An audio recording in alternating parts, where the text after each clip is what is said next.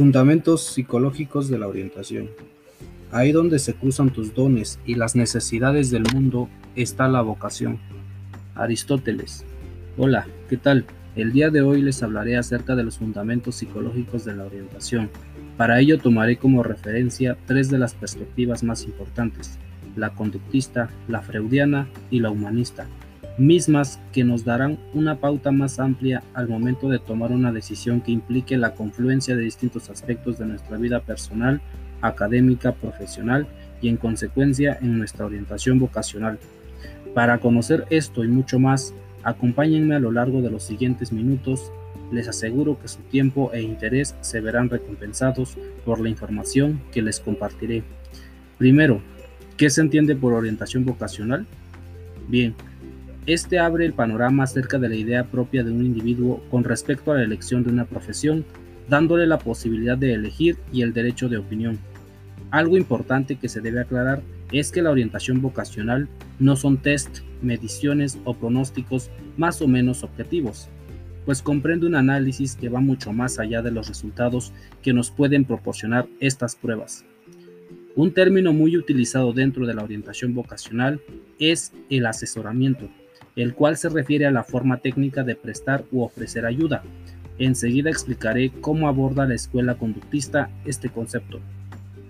Según el enfoque conductual, el asesoramiento se aplica cuando la conducta del individuo se determina y como consecuencia se centra en el aprendizaje de nuevas conductas y la extinción de malas.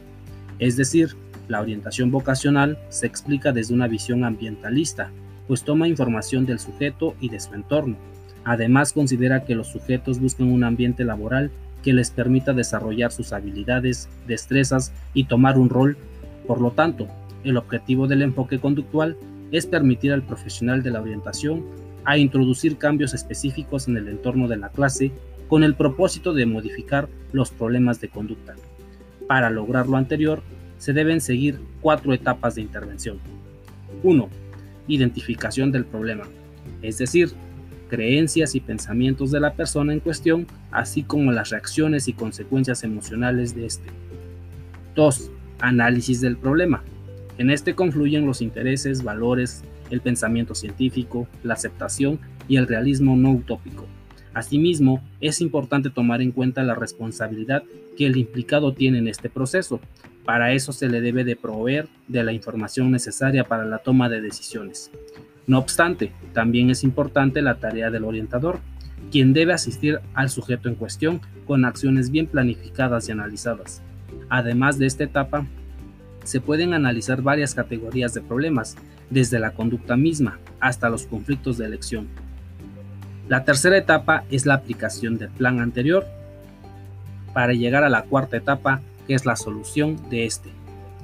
Ahora bien, desde la perspectiva freudiana, propuesta por el psicólogo y neurólogo Sigmund Freud, quien a través del psicoanálisis explica la posibilidad de proyectar en imágenes los contenidos inconscientes reprimidos y que afectan y enfrenta y procesa la realidad exterior, a través de los deseos del inconsciente, las pasiones y la cognición, y para ello intervienen tres agentes importantes que conforman la personalidad de todo individuo.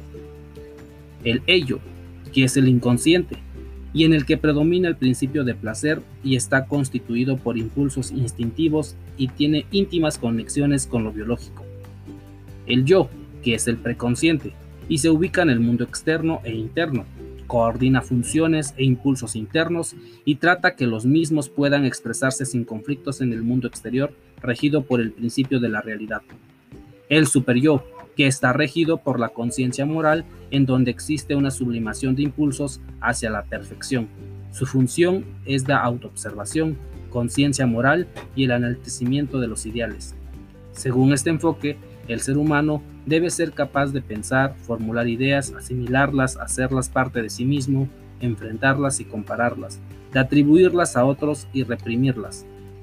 Por lo tanto, para Freud, la orientación es la capacidad de soñar, pensar, fantasear y de hablar para acercarse a la realidad interior.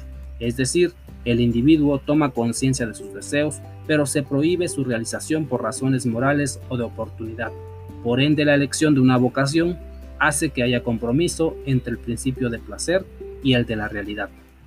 Como tercer enfoque tenemos a la perspectiva humanista, la cual identifica elementos de la personalidad de los sujetos que resulten adecuados para determinadas profesiones y aborda cuestiones que van más allá, más allá de la orientación vocacional y que pueden considerarse orientación educativa. Y en consecuencia, la orientación está centrada en la persona y no en problema. El modelo que más destaca de este enfoque es el counseling de Carl Rogers, el cual se explica enseguida. Se conoce también como modelo clínico, modelo de consejo o modelo de asesoramiento directo.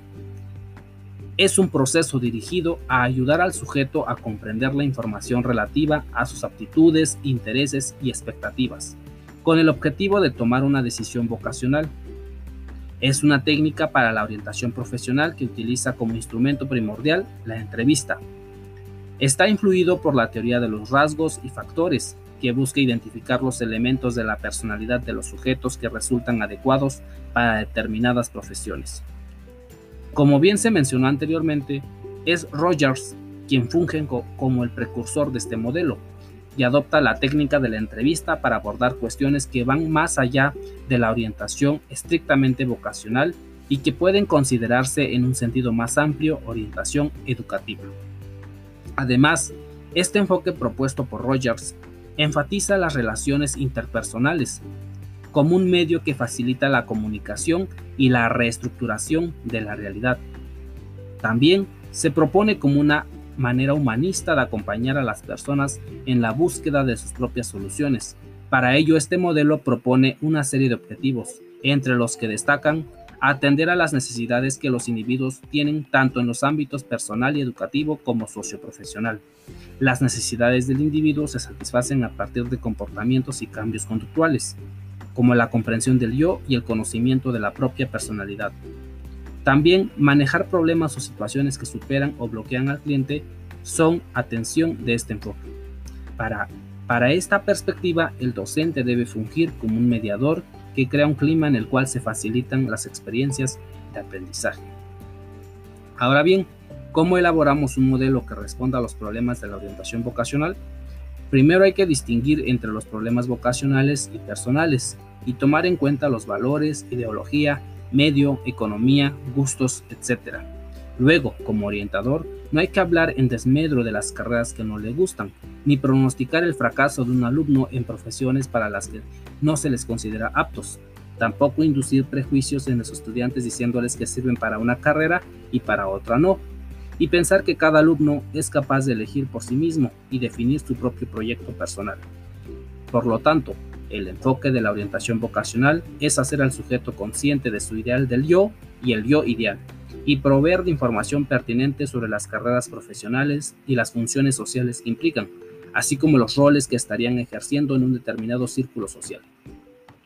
Los distintos enfoques mencionados anteriormente forman parte de diversas escuelas, a través de las cuales la orientación ha ido evolucionando, desde una orientación referida al cliente, es decir, desde el punto de vista psicológico, hasta llegar a adaptarse al campo de la educación dando origen a una orientación referida al alumno, la cual también es conocida por nosotros bajo el nombre de asesoramiento personal. Por último, la importancia de conocer estos fundamentos radica en que nos proporcionan un referente claro, amplio y holístico de la manera en la que podemos actuar como profesionales de la educación en un determinado momento de nuestra profesión, para brindar ayuda y apoyo a quien lo requiera. Nuestros complejos son la fuente de nuestra debilidad, pero con frecuencia son también la fuente de nuestra fuerza. Sigmund Freud.